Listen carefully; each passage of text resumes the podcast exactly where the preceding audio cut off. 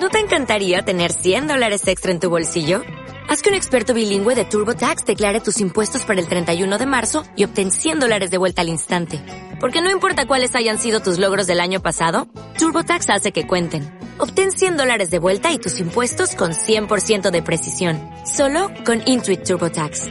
Debes declarar para el 31 de marzo. Crédito solo aplicable al costo de la presentación federal con TurboTax Full Service. Oferta sujeta a cambios o cancelación en cualquier momento. Continuar el curso que tenemos establecido para este año. Y como es natural, pues hemos de hablar de los vehículos más densos con el fin de llegaros a conocer mejor. Vivimos en un cuerpo físico y es posible que no lo conozcamos lo suficiente. Pensamos que lo conocemos, pero en realidad no conocemos cómo y de qué manera siente y actúa. Hay, toda un hay todo un trabajo de disciplina y de purificación en el cuerpo físico, que después de todo es el último, es la última manifestación de la propia personalidad. En estos momentos lo que estamos haciendo es intentar, además del cuerpo físico, conocer toda esa personalidad, que merece toda nuestra atención y merece una auténtica transformación. Es indispensable para alcanzar un estado de conciencia superior al físico. Así que la comprensión de esta relación que subsiste entre la personalidad y también la individualidad, es decir, lo que es la triada superior Atma, Buddhimanas, es algo que arroja mucha luz sobre precisamente los problemas fundamentales de lo que es la vida espiritual. Tenemos que tener en cuenta que van a surgir problemas fundamentales cuando encauzamos una transformación que nos va a conducir a un conocimiento de lo que es la vida superior y la vida espiritual. En tanto que la conciencia está confinada a la esfera de la personalidad y en tanto que nos identifiquemos también con esta entidad ilusoria que es la personalidad y en tanto que llega a la existencia también en cada encarnación, en cada encarnación esta, esta personalidad llega a la existencia para todos los propósitos prácticos nosotros somos esta entidad y hemos de compartir, como es natural, su destino. Estableciendo de hecho de que nosotros no somos este cuerpo, pero sí hemos de compartir el destino de ese cuerpo, porque en ese cuerpo se van a desplegar toda una serie de escándalos del pasado que deben de ser transformados. ¿Y quién los debe de transformar? Nosotros. Y cuando digo nosotros, no digo el cuerpo físico, digo la entidad que tiene que gobernar ese cuerpo físico, ese cuerpo emocional y ese cuerpo mental. Hoy por hoy, la humanidad en general y también nosotros, tenemos una gran identificación con nuestra personalidad. Estamos plenamente identificados con la personalidad es posible que sea el momento oportuno para darnos cuenta de esa identificación y también llegar a entender y comprender que no somos esta personalidad, que esta personalidad es temporal, durará unos años y después desaparecerá. Pero nosotros continuaremos estando siempre ahí presentes. Y cuando digo nosotros, digo la realidad del hombre, del ser entonces hay que profundizar mucho sobre este particular para que lleguemos a darnos cuenta realmente de que no somos esta personalidad, en la cual estamos plenamente identificados. Este es el gran problema. Siempre decimos, pues, me duele el cuerpo, me duele la cabeza. Tendríamos que decir, este cuerpo tiene dolor, la cabeza de este cuerpo tiene malestar. O sea, hay que establecer la diferencia entre lo que somos y el vehículo con el cual nos servimos. Cuando se nos estropea el coche decimos, tengo el coche estropeado. Porque no estamos identificados con el coche. Y nos servimos de él y nos desplazamos. Nuestro cuerpo físico es el coche que el alma utiliza para vivir en el mundo físico y desplazarse dentro de él. Por lo tanto, podríamos decir, tenemos el cuerpo estropeado, malucho. ¿Eh? Tengo la cabeza, la cabeza de este cuerpo no está muy bien. Tendríamos que establecer la diferencia siempre entre lo que somos y lo que no somos. Entonces, para todos los propósitos prácticos, nosotros somos esta entidad. Ahora, porque estamos imbuidas dentro de esta entidad y hemos de compartir, como es natural, su destino. Yo diría, y mejorarlo. Hemos de compartir el destino y mejorarlo y transformar los aspectos negativos que vayan surgiendo en aspectos positivos, constructivos.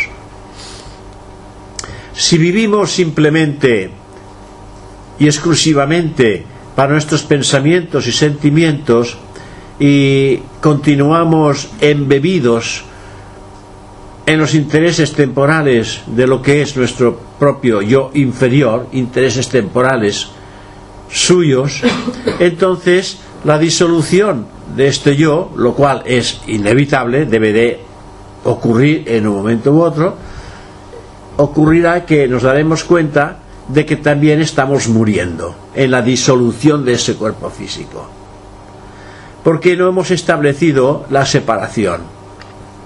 Tú eres un cuerpo en el que yo debo de utilizar y no tengo nada que ver contigo, simplemente eres mi vestido de carne, eres mi instrumento y tenemos que trabajar juntos. Pero si esto no lo hacemos, entonces el cuerpo físico tiene que morir y nosotros si estamos identificados con él, morimos con él. Me diréis, ¿pero morimos para siempre? No, evidentemente. No es que muramos, quedamos como dormidos sin darnos cuenta de qué es lo que está ocurriendo. Y es importante pasar de un mundo a otro con un estado de conciencia despierto y abierto. ¿Veis la diferencia? Pasar de un mundo a otro consciente. Si estamos identificados con el cuerpo, pues entonces morimos con el cuerpo y quedamos dormidos ya despertaremos a su debido tiempo en el subplano al cual pertenecemos por ley de evolución. Sencillamente eso sería así, ¿no? Pero si desplazamos nuestro centro de conciencia del físico, lo desplazamos desde la personalidad hacia la individualidad y nos damos cuenta, o sea, nos damos cuenta que estamos desplazando el centro de conciencia de lo que es personal a la individualidad, a Atma, Buddhi y Manas, no simplemente pensamos o sentimos que nosotros somos esa entidad espiritual, que ya sentimos o experimentamos o que pensamos que somos esta entidad espiritual que es consciente como es natural, en su naturaleza divina, entonces la personalidad se convierte simplemente en una pertenencia nuestra. Entonces ya la personalidad ya no tiene movimiento propio. Se moverá siempre y cuando nosotros digamos que se mueva y hará siempre todo aquello que digamos que deba de hacer, porque será una pertenencia nuestra. Igual que nuestra ropa, es una pertenencia nuestra, la podemos cambiar, nos podemos eh, poner unos pantalones, nos podemos poner una chaqueta o una camisa, lo que queramos, o nos la podemos quitar. Y lo que ocurre en la personalidad, en realidad, ya no nos afecta a nosotros. Todo aquello que le pueda ocurrir ya no nos afecta, porque no hay identificación con ella. Es un instrumento, una herramienta Una herramienta de la cual debemos servirnos porque es la herramienta para estar en el mundo físico. Cuando el cuerpo físico muere, nosotros pasamos a otro mundo, porque no hay un cuerpo físico ya en este mundo físico para nosotros. ¿eh? Si nuestra ropa se estropea y queda inservible, seguro que no nos sentimos desgraciados. Cuando la ropa pues, se nos rompe, se nos ensucia, nos la quitamos y nos ponemos otra, porque sabemos que podemos desecharla y sabemos que podemos conseguir otra ropa. Hola.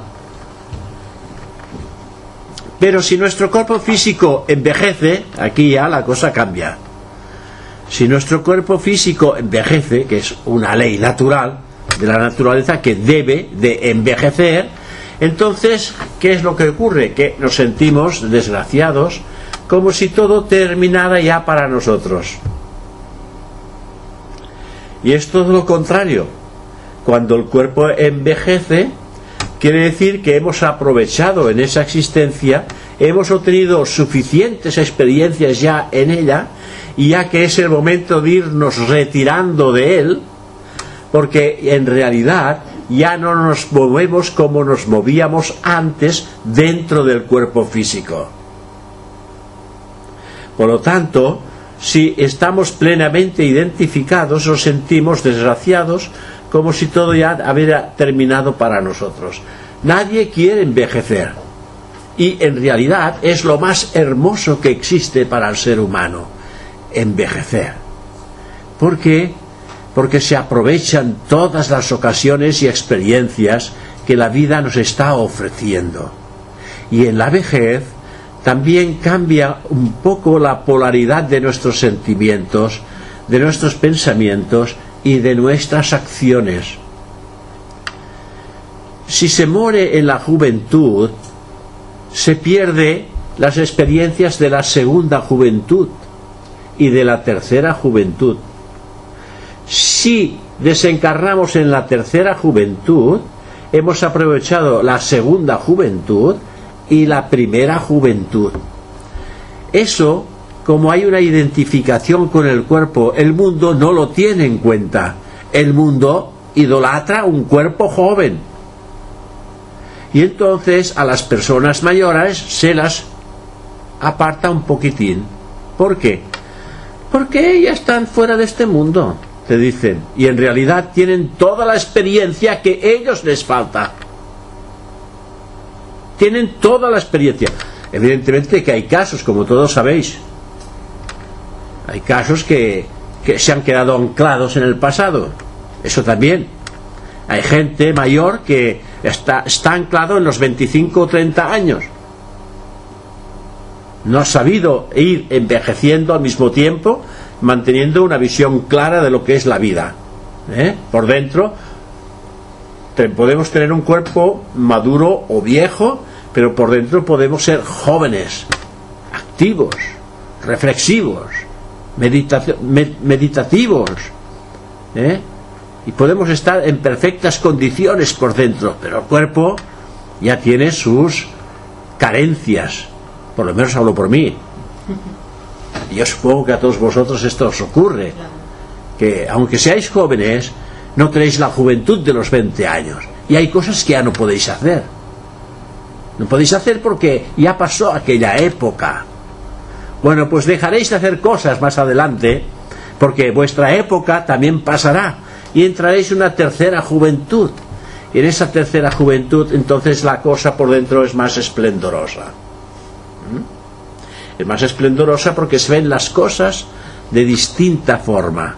Lo mismo que estáis viendo vosotros se ven de distinta manera con unos ojos más descansados, digámoslo en el sentido de la serenidad, ¿eh?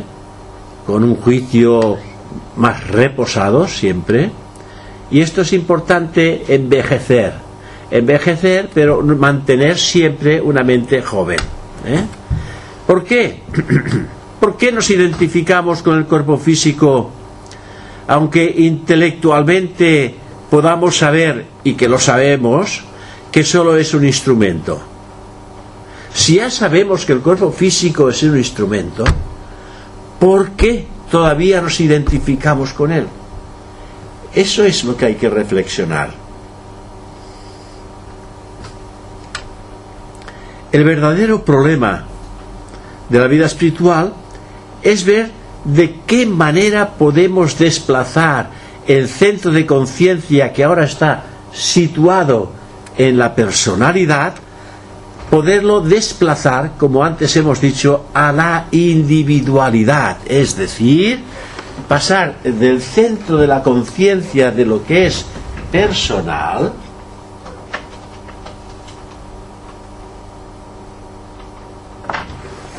a ver si me acuerdo. Ah, no, pues no, déjalo, déjalo. Es igual, ya tenemos esto. Esto es lo personal, como todos sabéis, este, estos puntitos, de aquí hacia abajo, esto es lo personal. Entonces, pasar el centro de conciencia de lo personal, pasarlo a la individualidad. Es decir, pasarlo aquí. Esto es lo que estamos ahora intentando realizar, formalizar en nosotros, que la conciencia pegue el salto de ir desde lo personal a la individualidad y volvemos a la personalidad, porque así se puede leer. ¿Y cómo podemos vivir desde ese centro utilizando la personalidad como un simple instrumento en los planos inferiores? Cuando conseguimos esto, todavía estamos actuando a través de nuestro propio cuerpo físico, de nuestra mente y de nuestras propias emociones. Pero, ¿somos conscientes durante todo el tiempo de ese dualismo que existe entre nuestro ser real y los cuerpos que utilizamos en los planos inferiores, es decir, el mundo astral, mental y físico, ¿somos conscientes de ello? ¿Somos conscientes en todo momento de nuestra naturaleza superior, la que antes hemos, hemos dicho? ¿Somos conscientes de nuestra naturaleza superior? Algo que hay que tener muy presente. sabemos que debemos de acceder pero somos conscientes de ello, de que también descendemos a estos vehículos de conciencia de la personalidad con el propósito de utilizarlos en sus respectivos planos. ¿Somos conscientes de esto? No lo somos. Somos conscientes de que estamos en el cuerpo físico, en nuestras emociones y en el cuerpo mental pero no somos conscientes de que estamos en momentos determinados en la individualidad. Y se trata de trasladar el centro de conciencia desde lo personal a la individualidad Atma Buddhimanas. Este, este afianzamiento de conciencia en los reinos espirituales superiores nos da la libertad, nos da la inmortalidad y nos da también lo que se dice la felicidad. ¿Por qué? Pues porque nos independiza de la personalidad que está sujeta a toda clase de limitaciones. Por eso es tan rico y tan importante establecer esa conexión consciente, claro está, esta conexión consciente con la tríada superior, Atma, Buddhi, Manas porque esto nos da la plena libertad. Dejamos de ser prisioneros de nuestro cuerpo mental, emocional y físico, porque la conciencia los ha trascendido. ¿Estamos? Porque ¿qué es lo que evoluciona? ¿Qué es lo que se desarrolla? Es la conciencia. No es ni el cuerpo físico, no es ni el cuerpo emocional y no es ni el cuerpo mental, es siempre la conciencia. Ahora bien, si la conciencia se desarrolla, despierta y evoluciona, también nuestro cuerpo físico, nuestro cuerpo emocional y nuestro cuerpo mental mejoran muchísimo. Mejoran enormemente porque mejoran en relación al estado de conciencia que vamos despertando. ¿Mm? Esto es importante.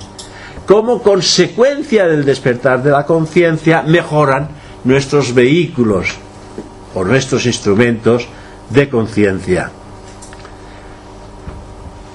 Podemos ser capaces nosotros de incluso de prolongar nuestra existencia física durante algún tiempo y podemos vivir también en un mundo celestial durante miles de años.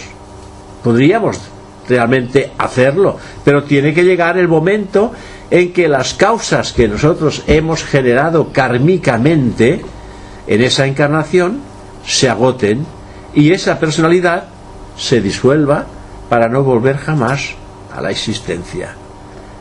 Eso es algo que hay que tener en cuenta la personalidad que sois va a desaparecer, se va a, se va a disolver y nunca jamás volverá a la existencia.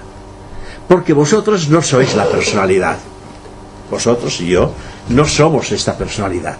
Vosotros y yo somos esta individualidad que a su debido tiempo se individualizó y adquirió conciencia de sí misma y entró en un proceso de adquirir el conocimiento que el mundo de la dualidad tiene reservado para el desarrollo de esa propia y divina conciencia que es la manifestación de algo todavía más elevado, algo que es todavía superior a lo cual llamamos monádico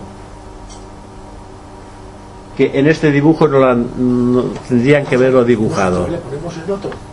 En, este dibujo tendría, tendría que ver el triángulo. Sí, pon el otro. Tendría que ver el triángulo de la mónada. Porque precisamente lo más grande es lo que han hecho más pequeño. Bueno, no es que sea más grande y más pequeño, pero lo que es más importante para nosotros tendría que estar un poquitín más resaltado en el dibujo no se ve bien las letras. Pero... No se ven las letras, pero bueno, se ve el diagrama. ¿eh? Se ve el diagrama. Entonces, lo más importante para nosotros es alcanzar finalmente esto de aquí. Tenemos un plan, un plan de trabajo en esta existencia. El plan de trabajo en esta existencia es despertar la conciencia que está, se está moviendo alrededor de estos tres grandes planos de la naturaleza, físico, astral y mental, estamos ahí metidos y no nos salimos. Y cuando desencarnamos y morimos, es que como que no hemos hecho el paso, entonces desencarnamos, ¿eh? salimos del plano y entramos otra vez en los planos invisibles, pero no nos movemos. Estamos en, en ese estado de conciencia y volvemos a encarnar y volvemos a caer en este mismo estado de conciencia. Si nosotros en ese estado de conciencia saltamos y alcanzamos aquí, entonces empezamos a gobernar. Ya nos movemos en un mundo superior, porque nos movemos ya en el mana superior, que va ampliando su conciencia hacia Buddhi y hacia Atma. Y cuando nosotros ya tenemos autoconciencia en Atma, la conciencia se está moviendo en todo esto. Claro, no solamente se está moviendo en el cuerpo físico, sino que se está moviendo los mundos espirituales y desde los mundos espirituales gobernamos los personales. ¿Por qué? Porque no hay identificación. Vosotros diréis, ay, qué aburrido debe de ser. La persona tiene que, esto lo piensa, debe ser muy aburrido no tener contacto, no tener eh, identificación con las emociones y con los pensamientos. Debe ser muy aburrido, ¿no? Precisamente es una liberación. Hola precisamente es una liberación. De ahí viene la palabra liberación, que es sinónimo de iluminación. ¿Das cuenta el cambio que hay? Cuando uno se libera del yugo opresor de lo que es la personalidad y la gobierna desde arriba, entonces se libera del yugo opresor de esa personalidad que te hacía hacer lo que ella quería. ¿Qué es lo que nos hace hacer la personalidad? Como la conciencia está sujeta en ella, nos hace hacer todas aquellas cosas que el mundo quiere que hagamos. Lo que nos ofrecen, pues, anuncios por televisión, nos dicen cosas, nosotros nos, cogemos a estas cosas y las queremos, o, o, bien cualquier otro tipo de cosa que queramos obtener del mundo, entonces todo esto de aquí está sujeto al mundo físico. Y cuando la conciencia accede a ese, a ese otro estrato superior, entonces el mundo, esto que voy a decir es gordo, el mundo desaparece. Claro, y aquí se crea algo muy complejo. Pues el mundo, el mundo desaparece, claro, para la conciencia espiritual que ha entrado en los mundos espirituales, el mundo exterior desaparece, porque no hay identificación con él. ¿Quién tiene la identificación? La personalidad de la cual ella se está sirviendo. Pero la individualidad, ella actúa desde los mundos espirituales. Y está en contacto con el mundo exterior cuando su conciencia entra en el plano personal. ¿Verdad que es complejo esto? Es una paradoja, ¿no? Porque yo estoy vivo, utilizo unos cuerpos personales, pero mi conciencia no está en el mundo. Mi conciencia ha desaparecido del mundo. Lo mismo ocurre cuando os vais a dormir. Aunque os parezca una paradoja lo que he dicho, os ocurre lo mismo cuando os vais a dormir. Cuando os vais a dormir, vuestra conciencia se retira del mundo, ¿no es así? Vuestra conciencia se retira del mundo. No, está en el subconsciente. ¿Cómo? Los sueños es el, es el lenguaje del subconsciente. Sí, Cuando pero soñamos y nos vamos a dormir, el subconsciente trabaja. sí, pero su conciencia está en, nuestro- en- en nuestra personalidad. Pero cuando la conciencia pega al salto, ya no hay un subconsciente. Todo el subconsciente ha sido ya regenerado. Por lo tanto, claro, el subconsciente tiene que ser regenerado, si no la conciencia no puede acceder. Pero ¿cómo se domina el subconsciente?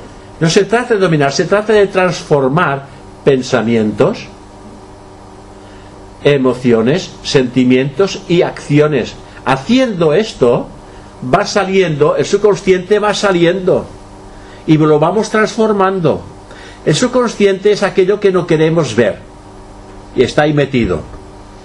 Porque no nos ha gustado, hemos obrado mal y hay cosas, que y hay cosas del subconsciente de pasadas vidas que están ahí escondidas causas kármicas que irán saliendo y que deberán de ser deberán de ser transformadas por nosotros mismos. Entonces, claro, es muy paradójico si nuestra conciencia está aquí, bueno, lo que decíamos, cuando nos vamos a dormir, vuestra conciencia sale del cuerpo físico y entra en un plano inmediato superior que puede ser el astral. Pero vuestro cuerpo físico está en el mundo físico pero vuestra, vuestra conciencia no está en el mundo físico. Vuestra conciencia está en el mundo astral. Y hay el mundo de los sueños, con sueños. Y hay otro estado que es superior, que se llama el mundo de, de sueño profundo o de sueños sin ensueños. No sueños con ensueños, sino sueños sin ensueños. Que quiere decir que la conciencia está aquí, como mínimo. Y entonces, claro, no hay recuerdo de estas cosas que se han vivido aquí. No hay recuerdo porque no hay mente. Entonces, cuando uno pasa su conciencia, el centro de la conciencia de lo personal, a la individualidad o al mundo espiritual, entonces el individuo vive en ese mundo espiritual. Y cuando actúa en el mundo físico, en el mundo mental o en el mundo astral, entonces proyecta la conciencia hacia esos mundos. Por eso los grandes maestros siempre están retirados del mundo. Y desde los mundos internos actúan con las mentes de las demás personas, como dijo Nisargadatta en una ocasión, Un discípulo le dice, pero usted, usted nos está instruyendo, usted nos está hablando. Si usted está hablando, quiere decir que tiene pensamientos. Y él dice, yo no tengo mente, no puedo tener pensamientos, no tengo mente. Porque él está fuera de la mente. Dice, pero usted está hablando. Dice, ¿por qué yo utilizo vuestras mentes? No tengo necesidad. Y si quiero utilizar mi mente, si quiero utilizar la mente de esa personalidad, la puedo utilizar. Por eso los grandes instructores tienen discípulos en los distintos países. Discípulos en Inglaterra, discípulos en Francia, discípulos en España, discípulos en Alemania. Y se comunica con todos ellos, sin necesidad de desplazarse en ninguna parte. Porque un discípulo es alguien que ha trascendido lo personal. Y entonces aquí no hay distancias. Y un instructor entonces puede comunicarse directamente con sus discípulos sin tener que desplazarse de ningún lugar. Este es un poquitín el proceso de, de transferir la conciencia o el centro de conciencia de lo personal a lo individual. El hombre sabio, el iniciado, un hombre sabio, se da cuenta de esta realidad. Por eso sabio, se da cuenta de esa realidad. Y sabe que es un marinero, es un ejemplo, en un bote destinado a naufragar algún día.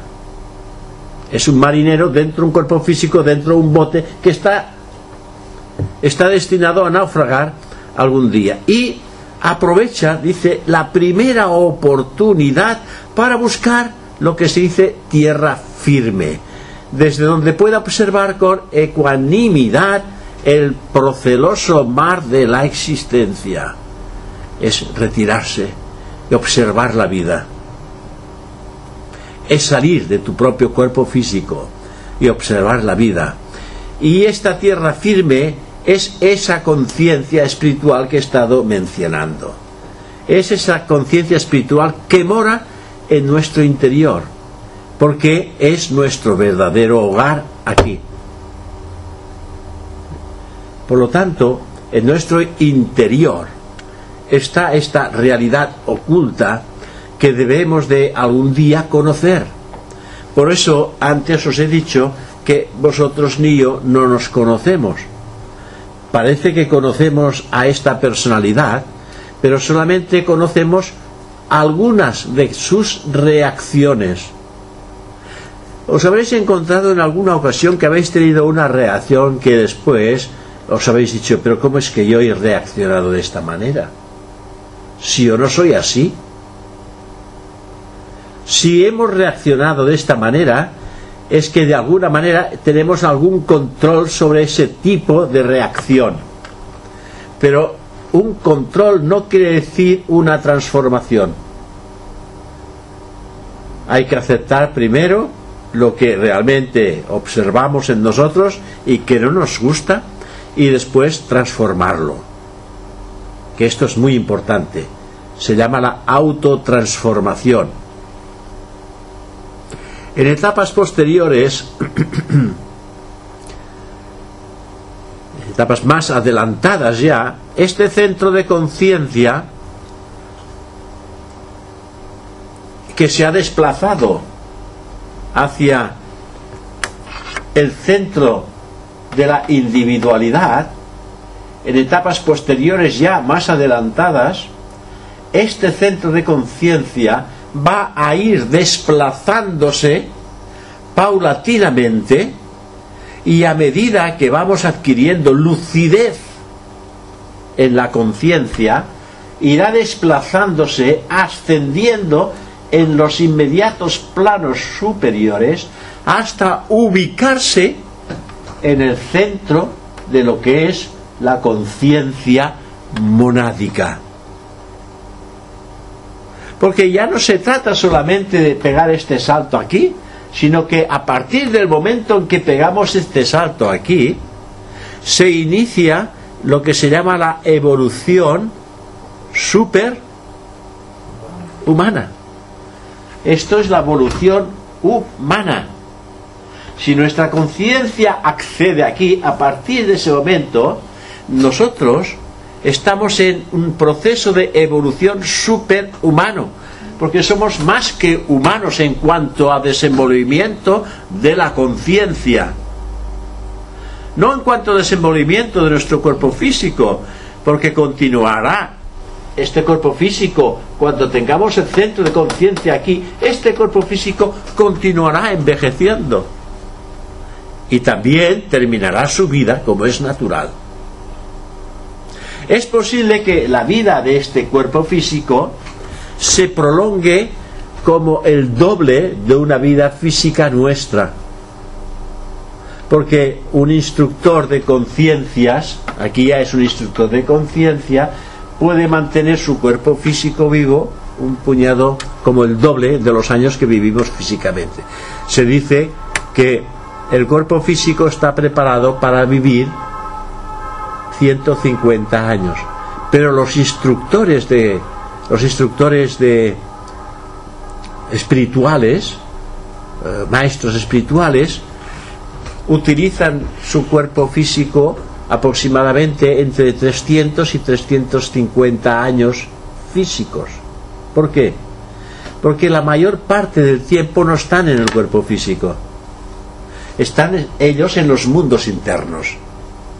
Y el cuerpo físico está en un estado de, eh, ¿cómo se llama? Relantí. Letargo. No, el relantí en francés es relantí. Relantizado. Relantizado. Relantizado, esta es la palabra. Están en un estado de relantizado. Es decir, que para, por cada respiración que hacemos nosotros, cada respiración, en el tiempo de esta, o sea, el tiempo que utilizamos en esta respiración, ellos pueden, a ver, eh, la respiración que hacemos durante una hora, por ejemplo, ellos hacen una, ese cuerpo físico.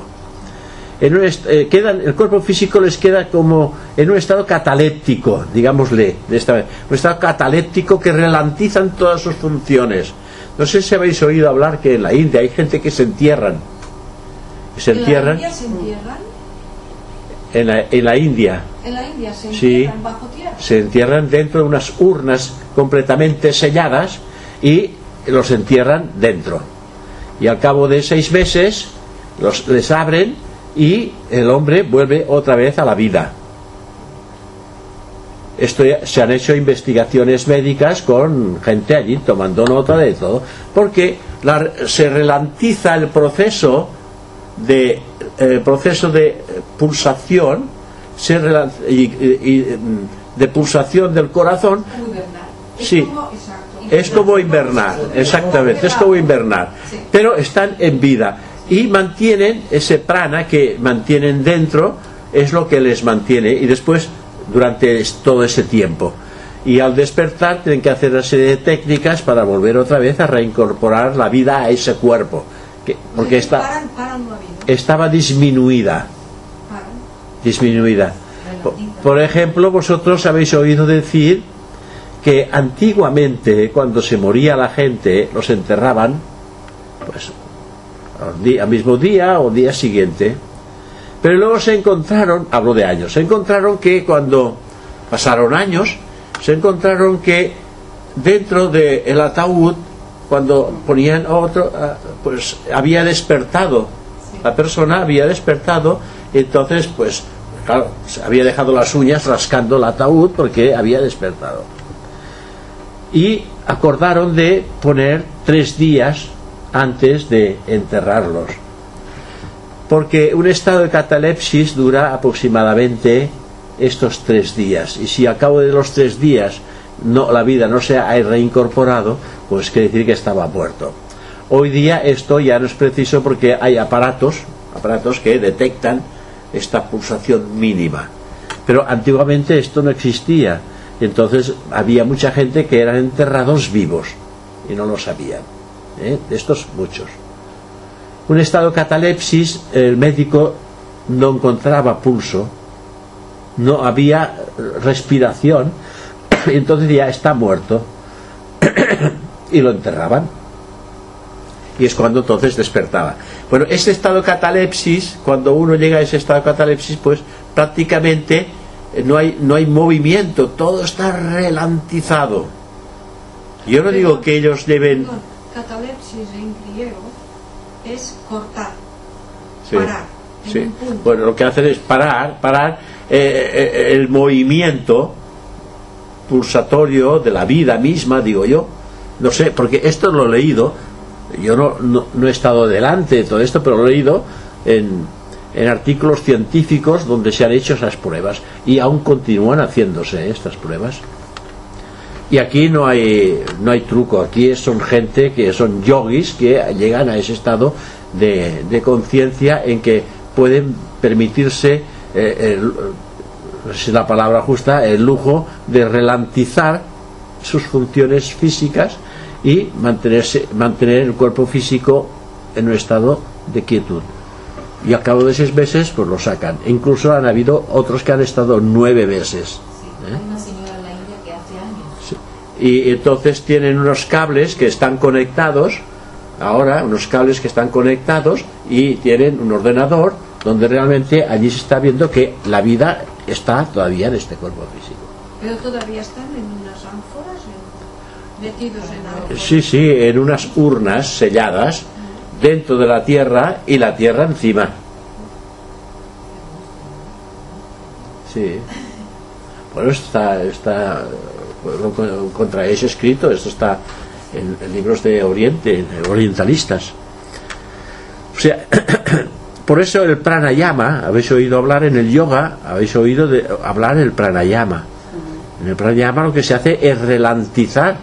Nosotros nosotros lo que hacemos es es respirar una respiración tras otra. No, no hay no hay un espacio intermedio. Respiramos y volvemos y venga y volvemos. No paramos no paramos no paramos y en realidad entre dos re- entre dos entre dos respiraciones entre dos respiraciones hay lo eterno que se manifiesta. Si lográramos parar ese tiempo estaríamos en lo eterno. Por eso cuando se habla del pranayama hay que seguir el ritmo de la respiración y al seguir el ritmo de la respiración no se piensa en nada más que en el ritmo y entonces el individuo establece una separación entre respiración y respiración que coincide entre pensamiento y pensamiento. Entre dos pensamientos, si pudierais pararlo, entre dos, pudierais pararlos, os pudierais parar entre dos pensamientos, estaríais en lo eterno. Porque parar el funcionamiento de la mente, cuando no hay mente, hay lo eterno. O sea que lo eterno siempre está a nuestro alrededor, pero no, no lo aprovechamos suficientemente, no lo aprovechamos nada, yo diría, porque eh, tras un pensamiento mm, viene otro, tras un pensamiento viene otro. Cuando dice, por favor, cuando dice no lo aprovechamos, quiere decir que no tenemos conciencia de que existe, ¿no? Ahora tenemos conciencia de que existe, pero tampoco lo hacemos. O con- una cosa es, sa- es saberlo Saberlo y otra cosa es ser consciente. ¿ya? ¿Ya? Nosotros sabemos ahora, los estudiantes, sabemos que esto es así, pero no lo estamos haciendo. Y entonces se nos dice hay que practicar pranayama y meditación. Meditación es precisamente ir quitando pensamientos, ir quitando pensamientos y quedarnos finalmente con aquello que nos interesa. Pero lo importante es entre dos pensamientos hay lo eterno. Y no hay pensamiento. Entre dos pensamientos no hay pensamiento. Estamos en un punto cero. Sí, sí. ¿eh? Claro, Es el vacío. ¿Eh? Es el vacío puro. Claro, hemos vaciado la mente de todo lo personal. No hay nada en este momento en la mente. Por lo tanto, estamos fuera. Eh, hemos pegado, hemos salido de esa mente y hemos entrado en este punto. Este es el proceso de la meditación. El proceso de la meditación es estar aquí, pero vamos eliminando pensamientos porque en principio ponemos un pensamiento. Un pensamiento que es el que nos va a guiar. Bueno, quiero elevar mi conciencia a un pensamiento de amor, por ejemplo, ¿no? O de altruismo, o de servicio. O quiero pensar eh, eh, eh, en el núcleo profundo de lo que es una rosa, por ejemplo, ¿no? Entonces, yo voy pensando en la rosa, porque estoy meditando. Estoy meditando en la rosa que yo creo en mi propia imagen, en mi propia mente creo la imagen de la rosa. Y entonces yo voy elevando la conciencia hacia arriba, hacia arriba, hacia arriba, y llega un momento que yo continúo con la imagen de la, de la, de la rosa en mi interior y entro aquí. Y cuando entro aquí, yo soy uno con la rosa. La rosa y yo somos uno. Ya no hay un meditador que medita con una rosa. La rosa y yo somos uno. Y entonces yo descubro, en un estado profundo de contemplación, no de meditación, sino de contemplación, yo descubro la esencia de vida de la propia rosa, que es la esencia de vida que me mueve a mí. ¿Veis? Y no obstante, cuidado, eso es muy bueno, porque hemos empezado a eliminar toda una serie de procesos, pero no es la totalidad, porque estamos todavía aquí y en mente. Porque mente es todo esto, mente inferior, mente superior. Y ahora se trata de que la conciencia salga de la mente. Mientras estoy en un estado contemplativo, estoy en la mente superior, que es maravilloso, porque esa mente superior está recibiendo la luz de Budi. Budi se simboliza como un espejo que recibe la luz de Atma y la transmite al mana superior. Estoy recibiendo la luz de Budi. Y entonces este individuo descubre cosas que son maravillosas. Un investigador, cuando día y noche está investigando sobre algo, que no come ni duerme, porque está investigando, él está, está colocando su mente aquí. Y cuando su mente se coloca aquí, entonces se, se le hace, se le, se le abre la luz, digamos así, se le la bombella, se le abre la luz. Y el, el individuo descubre lo que está hecho ahí en el mundo de las ideas. Y cuando esto ya lo ha visto claro, aquí lo ha visto claro, entonces lo trae aquí. Y aquí lo desarrolla a través de la mente inferior. Aquí lo descubre y aquí lo desarrolla. Porque aquí no puede descubrir nada, aquí se desarrollan las cosas, pero aquí se descubren. Entra en el mundo de las ideas. Por eso al cuerpo causal, o mundo causal, o mente superior, se le llama el intelecto brillante. Este es el intelecto objetivo o concreto. Y este es el intelecto abstracto o brillante, porque recibe la luz de Budi y ahí se ven claras las situaciones. He querido esto pues resaltarlo porque es importante de que nos demos cuenta de lo maravilloso que es trasladar nuestro centro de conciencia. Es importante que ahora tengamos muy claro que nuestra labor en la actualidad, en el estado de desarrollo de nuestra propia conciencia, es importante que la traslademos, esa conciencia, traslademos el centro de conciencia, lo traslademos a ese punto. Y esto será un cambio enorme. Un cambio enorme que permitirá que el dormido despierte.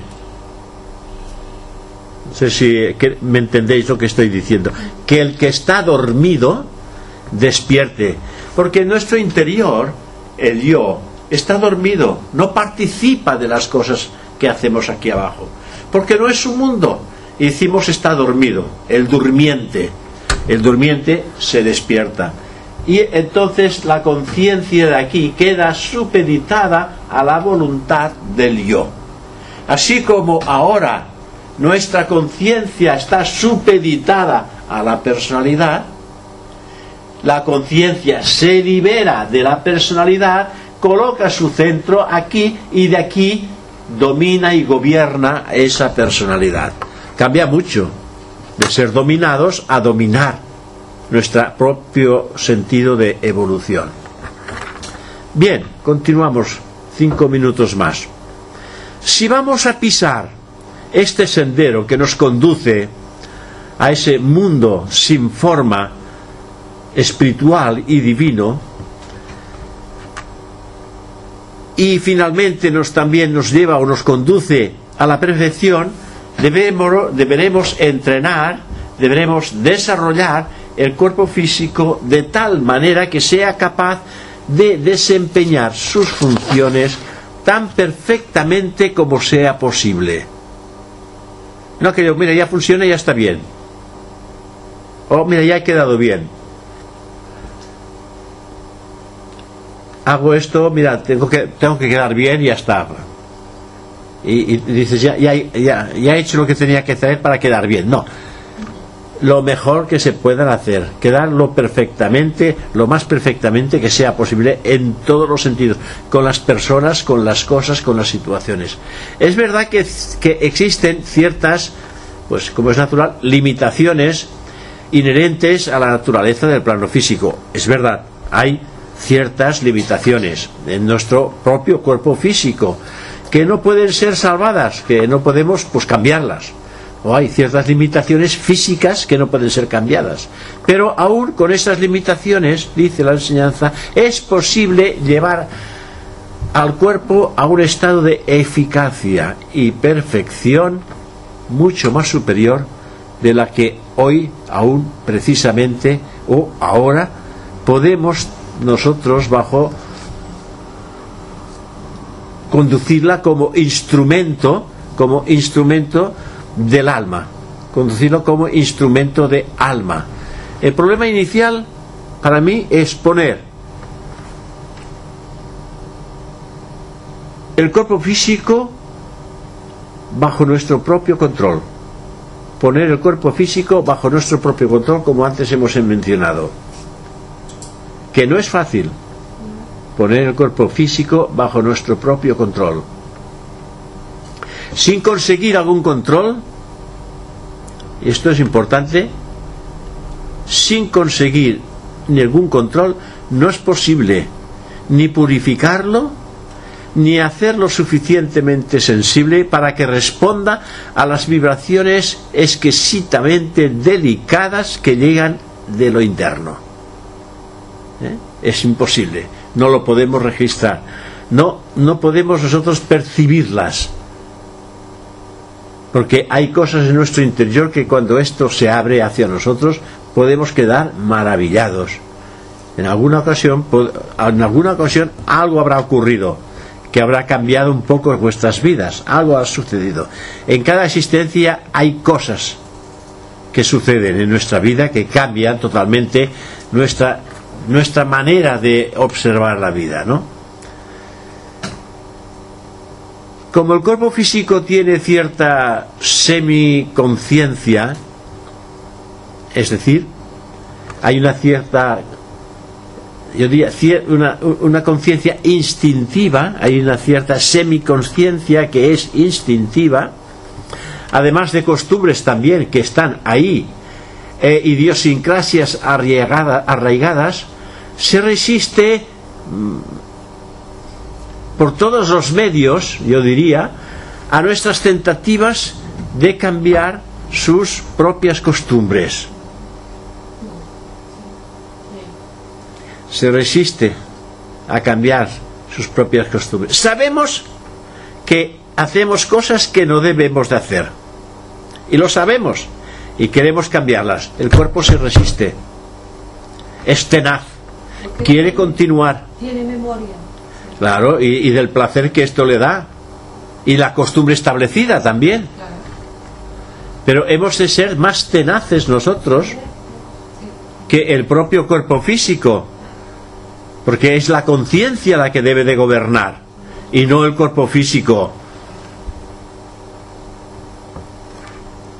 Es verdad que la mayor parte de las dificultades para cambiar nuestro modo de vivir no se deben al cuerpo físico, sino también al cuerpo de deseos y también al cuerpo mental. Y en la mayoría de los casos el cuerpo físico solo es el instrumento de los deseos y la mente que trata de conseguir lo que estos quieren. Ya muchas veces lo hemos hablado, hemos hablado de que existe, además del cuerpo, del cuerpo astral, o cuerpo de deseos y el cuerpo mental, existe lo que se llama el kama manas. Ese kama manas es la asociación, asociación establecida entre el deseo y el pensamiento. El deseo y el pensamiento han estrechado lazos y entonces uno estimula al otro. El pensamiento estimula al deseo y cuando no es, es el deseo que estimula el pensamiento. Entonces aquí hay una gran dificultad en tener el control. Aquí ahora hay que hacer algo. Antes de obtener el control hay que hacer algo que es muy importante. Separar el deseo de la mente. Para poder gobernar el deseo tiene que estar separado la mente del deseo. Es decir, el kama manas tiene que estar separado. En primer lugar, hemos de reflexionar sobre nuestro cuerpo mental, sobre nuestro cuerpo emocional y sobre nuestro cuerpo físico. Eso es mental, esto es emocional y esto es físico. No vamos a mezclar cada cosa. Vamos a tenerlas por separado y vamos a trabajar por separado hasta que lleguemos a una armonización entre ellos. Y cuando se logra un equilibrio y una armonización, ya no hay problema. ¿Mm? Pero después de desprendernos de ambos factores, todavía hay algo que queda. Algo que tiene su origen en la parte física de nuestro propio ser. Y tenemos que tenerla en cuenta en nuestra tentativa para adquirir el dominio de nuestra sobre nuestra naturaleza, para adquirir el dominio sobre nuestra naturaleza. Entonces vuelve otra vez a decirnos la teosofía que el primer paso para poner el cuerpo físico bajo nuestro control es separarnos conscientemente de él. Separar la conciencia conscientemente del cuerpo físico. Y darnos cuenta, tanto como sea posible, de que somos diferentes de este cuerpo físico. ¿De que no somos el cuerpo físico? Aquello que dice, yo no soy ese cuerpo físico, ese cuerpo físico no soy yo.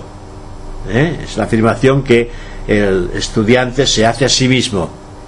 Entonces, nos damos cuenta de que nosotros no somos el cuerpo físico.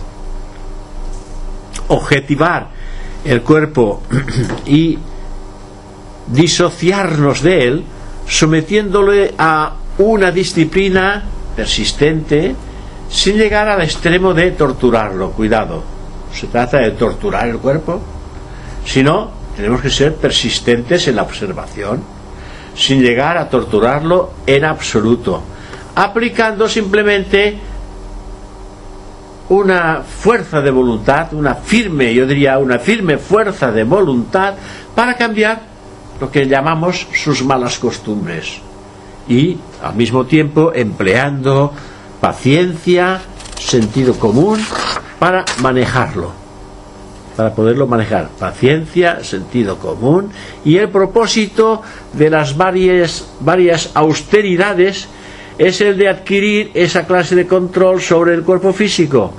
Varias austeridades que comprendemos que debe de establecerse en nuestro cuerpo mental, emocional y físico.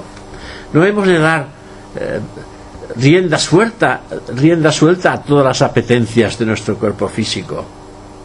Bueno, yo siempre he dicho en algunas ocasiones que hay que hablarle, porque claro, hay que hablarle al cuerpo físico. Eh, yo tengo la costumbre de decirle a mi cuerpo físico, tú tienes que hacer lo que yo te diga, porque yo sé lo que te conviene y tú no lo sabes.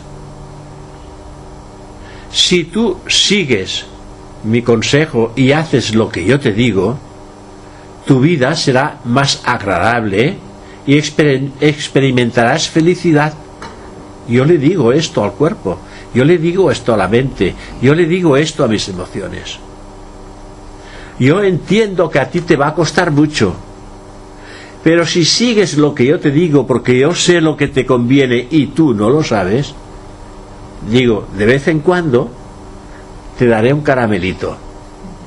Quiero decir, de vez en cuando te dejaré hacer lo que quieres. O sea, no castigarlo, castigarlo, castigarlo, sino ser firmes en nuestra voluntad de cambio. Y de vez en cuando, pues una pequeña licencia para que todo no sea disciplina para el cuerpo. ¿eh? pero hay que mantener una firme disciplina y una firme voluntad de cambio, con una austeridad que vaya creciendo paulatinamente y que no, no le crea un malestar a nuestra mente, ni cuerpo emocional, ni cuerpo físico.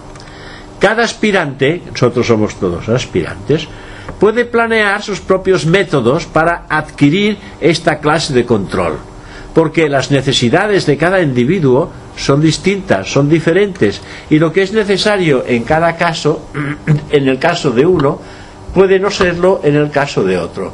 Lo que le puede ir bien a uno, al otro le va mal. Por lo tanto, cada uno tiene que crear, yo digo siempre, sus propias reglas. Porque no hay unas reglas cánones que sirvan para todo el mundo. Para todo el mundo sirve aquello, hay que transformar todo lo negativo en positivo, no perderlo, sino transformarlo, en este caso, y que hemos de crear nuestras propias reglas. Y uno dirá, ¿y cuáles son estas reglas? Las que van a ofrecer la menor resistencia para que aflore en ti el éxito de aquello que pretendes imponer a tus cuerpos físico, mental y emocional. No, no buscar lo más difícil, sino lo que va a ofrecer la menor resistencia porque el cuerpo mental, emocional y físico siempre van a poner resistencia a lo que nosotros queremos que ellos realicen. Porque está han estado acostumbrados a hacer todo lo que han querido y han arrastrado al durmiente. Pero ahora nosotros queremos despertar y ponemos toda nuestra atención. Entonces no podemos dejarnos arrastrar por las emociones ni por los pensamientos, y menos por las acciones. Porque las acciones es el conjunto del pensamiento y de la emoción. Entonces hemos de intentar poner freno a ello y a partir de ese momento uno va a encontrar poco a poco una gran serenidad interior, una gran paz, un, estado de conciencia liberador que nos vamos a ir liberando de todas aquellas cosas y que finalmente se va a iniciar un proceso de purificación en nuestros cuerpos mental, emocional y físico. Y para el próximo, para la próxima charla, pues continuaremos un poco con esta con esta purificación emocional y mental para adquirir ya ese predominio predominio sobre nuestros vehículos de conciencia. Porque como son las 8 y 10 y van a venir, pues vale la pena ahora que si hay algo que haya quedado un poquitín así eh, no muy claro, pues con las preguntas que vosotros me vais a hacer, yo intentaré responder lo mejor posible. En esta purificación quedaríamos con la ausencia de deseos, sería. Sí. La ausencia de deseos En la purificación siempre entra la ausencia de deseos. Es evidente que la ausencia de deseos no es de hoy para mañana, pero hay que empezar en el momento que aparece el deseo, puede aparecer en nuestra mente, tengo que controlarlo. Si nos mentalizamos cada vez que venga un deseo, debo de saber, de saber quién desea eso. Esa es una técnica. ¿Quién desea esto? Entonces encontraréis una respuesta. Hola. Encontraréis una respuesta y esta respuesta diréis soy yo. Quien desea esto soy yo. Ese yo personal. Entonces dice, pero si yo, yo estoy diciendo que debo de establecer la carencia de deseos, la transformación de deseos o de pasiones, ¿no? Entonces cuando se va empezando a poner orden en esto. La ausencia de deseos hay que empezarla a practicar en cuanto el deseo aparece. No dice, a partir de ahora ya no tendré más deseos. No, no, aparecerán. Y cuando aparecen hay que seguirlo. Y si tú sigues el deseo, fíjate, es una cosa muy importante. Si tú sigues el deseo, el deseo desaparecerá. ¿Y sabéis por qué desaparecerá? Porque no quiere ser controlado. Y desaparecerá y volverá a aparecer más tarde. Tú lo volverás a seguir y volverá a desaparecer hasta que finalmente el deseo por, por instinto dejará de manifestarse. ¿Pero qué quiere decir seguirás el deseo? ¿Cómo? Eh, que usted dice, eh, Seguir. seguirás el deseo. Sí, Claro, te viene un deseo de una cosa, vamos, no sé, ¿qué es lo que te dese- qué es lo que quieres desear? ¿Un plato de ¿De qué chocolate? deseo estamos hablando aquí? Porque el Cualquier, deseo se- se- cualquier tipo Cualquiera, de deseo. cualquiera. No, tipo de deseo. se confunde con las ambiciones. ¿Cómo? El deseo se confunde con la ambición, ¿no? Bueno, pues la ambición. Entonces, ¿de qué deseo hablamos aquí? de- no hablamos de un deseo en concreto, hablamos de toda la gama de deseos que puedas experimentar. Cuando aparezca uno, no importa de qué orden sea. Estaremos hablando de los malos, ¿no? Porque si yo deseo ambiciosamente ser doctora, eso es un deseo, no, es bueno, ¿no? Pero vamos a ver, ¿tú cómo consideras? ¿Es bueno o es malo? Claro, es bueno. O sea, Pues entonces, ¿lo vas a eliminar si es si lo vas a eliminar si es bueno? Por eso, ¿qué quiero Ah, pero es que tenemos ya una, una clara visión de lo que está bien y de lo que está mal. Esto, en nuestro estado actual, nuestro desenvolvimiento de conciencia, es lo suficiente para establecer lo que está bien y lo que está mal. Si queremos la ausencia de deseos, es porque nos damos cuenta que hay ciertos deseos que no están de acuerdo con nuestra manera ética de pensar las cosas ya. Las cosas vienen así. Tú ya eh, tienes un estado de conciencia, de ética, de conocimiento y tienes unas ambiciones y unos deseos que están ahí que no armonizan con tu ética actual. Entonces tú cuando esto viene, que quieres cambiarlo, cuando viene dices, pues vamos a observarlo, voy a observar esto, hasta dónde lleva, hasta dónde va. No te, no te dejas llevar, tú observas. Y como no quieres ser observado, desaparece.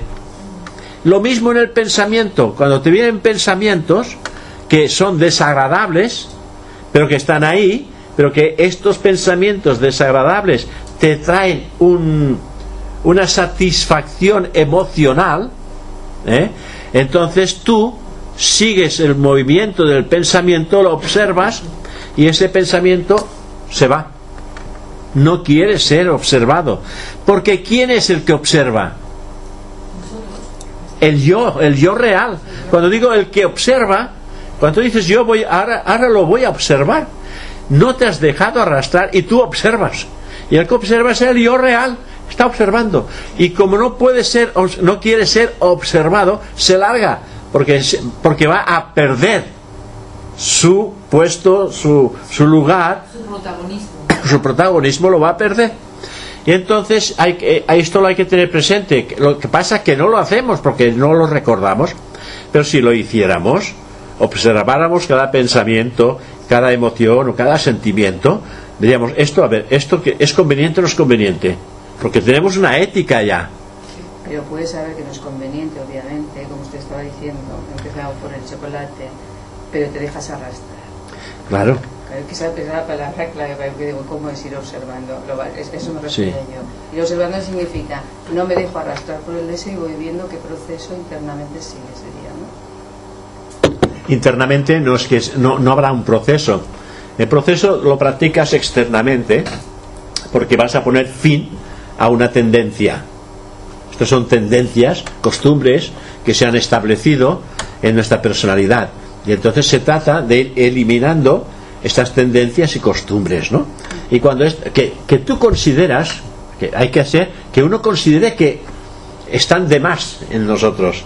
Hemos de darnos cuenta que realmente esto debe de desaparecer de nuestro carácter porque lo afea, porque eh, lo pone en, en oposición en otras cosas, en fin, que, que el resultado de las mismas no te conducen a nada bueno. Entonces tú comprendes que debe de desaparecer.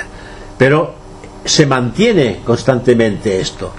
Y, y bueno, tú dejas de comer una semana chocolate. Hablábamos de chocolate, ¿no? Y al cabo de una semana ya lo encuentras a faltar. Pero si tú te mantienes en tus 13, llegará un momento que esta necesidad desaparecerá. Porque tú estás controlando y estás observando eso es hasta dónde llega. A ver quién puede más, tú o yo. Porque soy yo realmente el que sabe lo que te conviene. Y tú sabes que no te conviene comer digo, el chocolate como puede ser cualquier Sí, cosa. sí. Puede ser cualquier tipo de emoción. Cualquier cosa de ese tipo. Entonces tú estás observando. Y cuando uno lo observa y tú dices, bueno, realmente esto soy yo. Y tú aceptas que, que tú te has dejado siempre arrastrar, lo aceptas, automáticamente desde el momento que tú lo aceptas, tienes un 50% de probabilidades ya para poderlo frenar. Porque aceptas que tú eres así. Porque la mayor parte de la gente no lo acepta. Dice, hombre, por una vez, dice, por una vez, pero es que detrás de esta vez vendrá otra, después vendrá otra, vendrá otra y vendrá otra. Pero si uno acepta que es así, pues a partir de este momento, pues voy a estar observando. Y cuando tú observas, el observador está ahí presente, pues lo otro desaparece. ¿Eh? Yo quería hacer una pregunta sobre esos momentos de elevación, contemplación o iluminación. Son realmente, porque el día tiene 24 horas, ¿no? De las cuales dormimos 7 u 8. Entonces, eh, la vida real es, es, es terrible porque te obliga, la necesidad de vivir te obliga. Entonces, tú alcanzas un momento mediante la meditación o la relajación, vas alcanzando esto. Pero después tienes que cortar, porque no puedes estar continuamente en un estado elevado. Tienes que cortar y bajar otra vez. Esto, en francés, hay una palabra que se llama como un décalage, ¿no? Y te produce como una, no desequilibrio, pero como un corte, como una separación. Sí, sí, Después es sí. esto, cuando has alcanzado esta cima, que es muy difícil y, y pocos la deben alcanzar, entonces bajar otra vez, enfrentarse eh, o permanecer en un estado completamente puro, inmaculado, y no comer ni, ni beber ni casi hacer nada. Esta es mi pregunta. ¿Cómo vas compaginando estos estados de elevación con estados de, reales de, la vida? Es decir, a medida que uno va practicando la interiorización, que es la meditación hacia el interior, automáticamente se va corrigiendo el cuerpo físico, se, se- se corrige el cuerpo emocional y se corrige el cuerpo mental, porque hay una intencionalidad hacia el interior y hacia el interior todo esto personal no puede entrar, se va eliminando. Esto se llama eh, un estado de indiferencia hacia el mundo exterior, hacia las cosas objetivas. Porque si meditas hacia cosas elevadas, es porque estás dejando lo rastrero. Estás creciendo. En un principio vas meditando y vas escalando pues estados de conciencia más elevados. Y cuando has terminado tu tiempo, te reincorporas nuevamente a tu cuerpo mental, emocional y físico. Pero estás ya mejorada, algo ha sido mejorando, poco, cuando hay sinceridad en lo que se está haciendo. Pero si esto se va haciendo todos los días, vas subiendo y vas bajando, entonces eso que tú experimentas arriba lo transmites abajo. Y eso va cambiando tu naturaleza humana, tu naturaleza mental, emocional y física va cambiando hasta que finalmente, de tanto practicar ese trabajo y sentirte atraída cada vez más a lo más elevado, con pensamientos más elevados, con sentimientos más elevados y con actividades de acuerdo a ese sentimiento y a esos tipos de pensamiento, es entonces cuando uno puede permanecer más tiempo en los estados elevados de conciencia hacia aquí arriba. Hasta que finalmente el individuo queda su conciencia aquí, que es lo que antes decíamos. Lo que hace es transferir el centro de conciencia de lo personal a lo individual. Pero esto es con la práctica y la sinceridad en aquello que se está haciendo. Esto es importante. Yo medito todos los días, pero no tengo cambios. Me dijeron a Nivesa. Dice, bueno, es que usted busca cambios cada día. No los busque, porque si busca cambios nunca los tendrá. No hay que buscar hay que vivir la plenitud y la serenidad interior que estamos experimentando. No hago esto para cambiar, no. Hago esto para experimentar la felicidad del yo. Porque yo soy Ananda, yo soy felicidad, yo soy el ser divino. Entonces me estoy acercando a este ser divino porque soy eso. Quiero encontrar esta realidad. Y poco a poco el individuo va identificándose con aquello que él desconoce pero que es y va transformando su personalidad en algo más elevado. Finalmente se dice que cuando este individuo alcanza ese estado de conciencia, esta mente concreta se transforma en un instrumento casi, eh, eh, casi infinito. Casi. No, no es infinito, pero es casi infinito porque eh, se transforma en un instrumento realmente maravilloso porque lo, puede hacer prácticamente todo porque el yo trabaja desde arriba y no tiene limitaciones en el cuerpo físico porque ya no hay tendencias, no hay pensamientos egoístas, no hay pensamientos eh, de control hacia los demás. Uno lo ha superado todo, porque si no lo hubiera superado no hubiera alcanzado este punto. Por eso que la meditación es ir elevando la conciencia y mejorando cada vez mejor nuestra propia ética, nuestra propia comprensión, nuestro propio entendimiento con los demás. Mantenemos la boca cerrada la mayor parte de las veces sin, sin decir sin decir nada que no sea interesante. O sea, aquello que cuando hablamos decimos algo que es importante e interesante. Y entonces hablamos el sí o el no y no discutimos. El gris ya no nos interesa. No hay que eh, el individuo ya dice aquellas verdades de una manera diplomática para no ofender a nadie, como es natural. Y escucha a aquella persona tan pesada que siempre le da la lata y la escucha hasta el final, porque sabe que debe de ser escuchada, porque hay una comprensión que se despierta en él. Hay una serie de cualidades que se van despertando que tienen ya predominio sobre las, las cualidades inferiores, ¿no? Y así el hombre va mejorando, eh, va cincelando un nuevo carácter finalmente queda pues lo que, lo que siempre ha estado ahí, el yo real, que es la joya, la joya suprema, aquello que dice Sankara, la joya suprema del discernimiento. Queda eso. Buddhi es este estado de conciencia, es el estado de iluminación, ¿no? Buddhi es un estado de iluminación. Sí. Porque Buda es iluminación. Sí, Buda fue, fue iluminado, entró, su conciencia despertó en Buddhi conscientemente. Ahora ya está más allá de Buddhi. Ya está más allá. Pero cuando, cuando tú, despiertas tu conciencia en Buddhi, entonces es aquí lo dice seguramente Buddhi es la razón pura, poder pensante por sí mismo, independiente de impresiones venidas del exterior, facultad de discernimiento, facultad de resolver. Es intelecto, conocimiento e intuición, intelecto brillante aquí no lo pone, pero es un intelecto brillante. Y también es, porque Buddhi no es eh, no, no es la luz, la luz es Atma. Atma. Y entonces Buddhi es el instrumento de Atma. Recibe la luz de Atma y la transmite al Manas, porque es la triada. Recibe la luz de, de Atma, la recibe y la transmite. Entonces aquí el individuo recibe la luz directa de Atma, por eso que entonces se llama el iluminado. Es iluminado, Buddhi es iluminado por, por Atma. Este es un poquitín el proceso. Bueno, pues, si no hay nada más. Monádico se, se viene de mónada, que es uno, ¿no? Sí, sí, Que sí. es el uno. sí.